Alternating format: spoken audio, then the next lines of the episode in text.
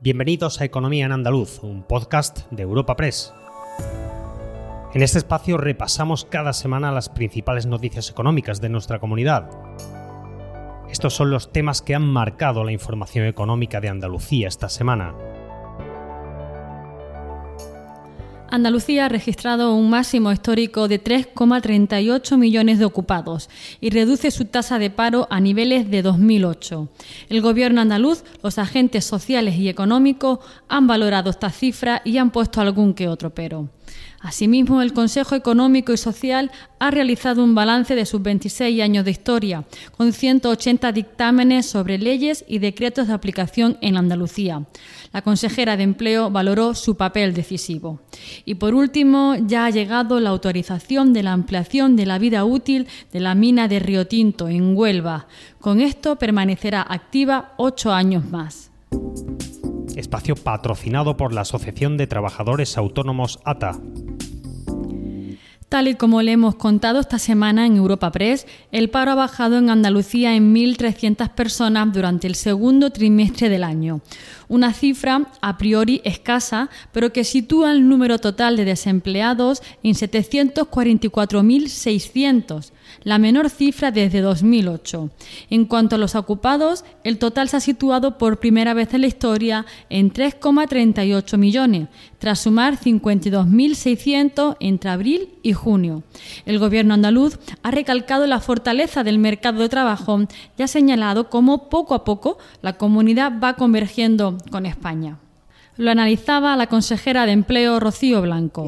que hace ver que, el mercado de trabajo andaluz eh, tiene fortaleza, nos deja una tasa de desempleo aún muy alta, pero comparándola con el 37,5% que, del, que, del que veníamos, que, estuvo en, anteriores etapas, pues tiene una tasa de desempleo del 18%, vemos que cada vez vamos convergiendo más con, con España y un número de desempleados también muy alto, pero que, en definitiva también pues roza los 700.000 desempleados, eh, que del millón y medio que, que, llegó a tener Andalucía, también vemos que poquito a poco se van reduciendo las distancias con, con el resto de España. Por su parte, los sindicatos han advertido de la alta tasa de paro que continúa pesando en Andalucía siendo todavía la más alta de España. Además, han apuntado que el ritmo de creación de empleo está por debajo de la media nacional. Escuchamos a Julián Vilella de UGT y a Martínez de Comisiones Obreras. Queda de manifiesto que Andalucía es incapaz de hacer retroceder la brecha histórica que mantenemos con respecto a las comunidades autónomas con más facilidad para crear empleo de calidad. El hecho de, ir reduciéndose, volver a ser la tasa de paro más alta de todas las regiones, es síntoma manifiesto de la debilidad de nuestro mercado laboral que se manifiesta mm, con mucha intensidad en el, sector industrial y que hace subir las tasas. Que hay que seguir en la aplicación, en la implantación de esa reforma laboral, tal como le hemos exigido a los partidos en las elecciones. Esa calidad de empleo es una asignatura pendiente en nuestra comunidad autónoma eh, fundamentalmente por los datos de siniestralidad laboral tan brutales que sufrimos en nuestra comunidad. Más de 120 personas trabajadoras que fallecen al, al año en sus puestos de trabajo.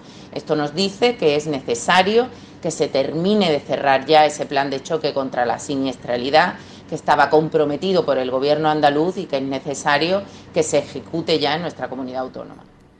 En esta misma línea y tras analizar los datos, el sindicato CESIF ha pedido no bajar la guardia y seguir trabajando. Germán Girelas, el presidente de CESIF Andalucía. No obstante, y aunque los datos continúan en una tendencia de reducción del paro y generación de empleo, desde CESIF queremos hacer un llamamiento a la prudencia porque aún queda mucho trabajo por hacer para sacar a nuestra comunidad del furgón de cola en datos de empleo en nuestro país. De hecho, conviene recordar que somos la tercera comunidad en tasa de paro, que además está seis puntos por encima que la tasa nacional. Por su parte, la patronal ha ligado el menor descenso de la tasa de paro con el gravísimo problema de la sequía en Andalucía, que ya está afectando a un sector tan importante en la comunidad como el agroalimentario. Javier González de Lara, presidente de la Confederación de Empresarios de Andalucía, lo advertía así. Creo que se sigue descendiendo la tasa de desempleo, pero quizá en la menor medida que todos hubiéramos deseado. Yo quizá lo achaque con, mayor intensidad, lo, lo ha comentado la consejera, estamos sufriendo un problema gravísimo con el agua. Estamos sufriendo un problema hidrológico ya estructural, ¿no? Es una crisis estructural eh, del agua y eso está afectando al sector agroalimentario, al campo, a las tareas agrícolas y sobre todo a lo que son las jornadas y eh, lo que es la contratación global. Eh, a eso podemos compensar y de alguna manera nos puede enmascarar, entre comillas, se permiten la expresión, porque pues estamos en temporada turística, el sector servicios efectivamente está funcionando con mucha potencia, pero tenemos que estar muy atentos, muy atentos a lo que nos puede venir en el otoño. Y cambiamos de asunto y es que esta semana hemos conocido los resultados de Unicaja hasta junio. La entidad ha ganado 148 millones, un 13% menos lastrado por el impuesto a la banca. Es más, sin este impuesto el caso hubiera sido al contrario. Unicaja habría ganado un 24% más.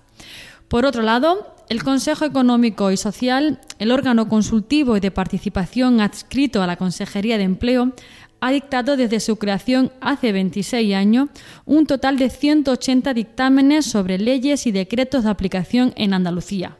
En el pleno de este organismo, celebrado esta semana, Rocío Blanco, la consejera de Empleo, ha valorado su papel decisivo para construir consenso y diálogo social. Esta es la cuna del diálogo y del, y del, consenso, son las patas fundamentales en las que una sociedad y los poderes públicos nos tenemos que, que apoyar.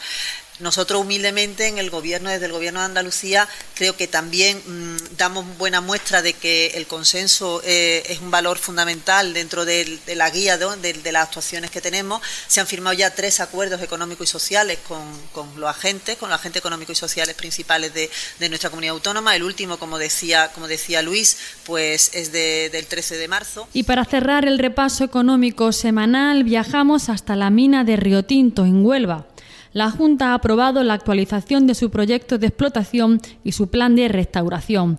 Esto supone extender la vida de la explotación ocho años más, hasta 2031. Les habla Ana Marchal, redactora de Economía en Europa Press Andalucía, y escuchamos al consejero de Minas, Jorge Paradela, en su visita a estas instalaciones. Como decía, es una satisfacción hacer coincidir la visita con esos dos hitos, la aprobación ayer de la estrategia eh, que marcará el futuro ¿no? de, la, de la minería andaluza en este momento clave de la transición energética y una autorización importante para una mina emblemática como es esta de, de Río Tinto. Siempre me gusta recordar el, papel que juega la, minería metálica en la transición energética, ¿no?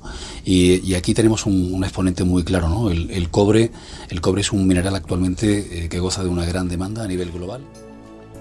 Recuerda que puedes encontrar estas y otras muchas noticias económicas en la sección Andalucía en nuestra web europapress.es.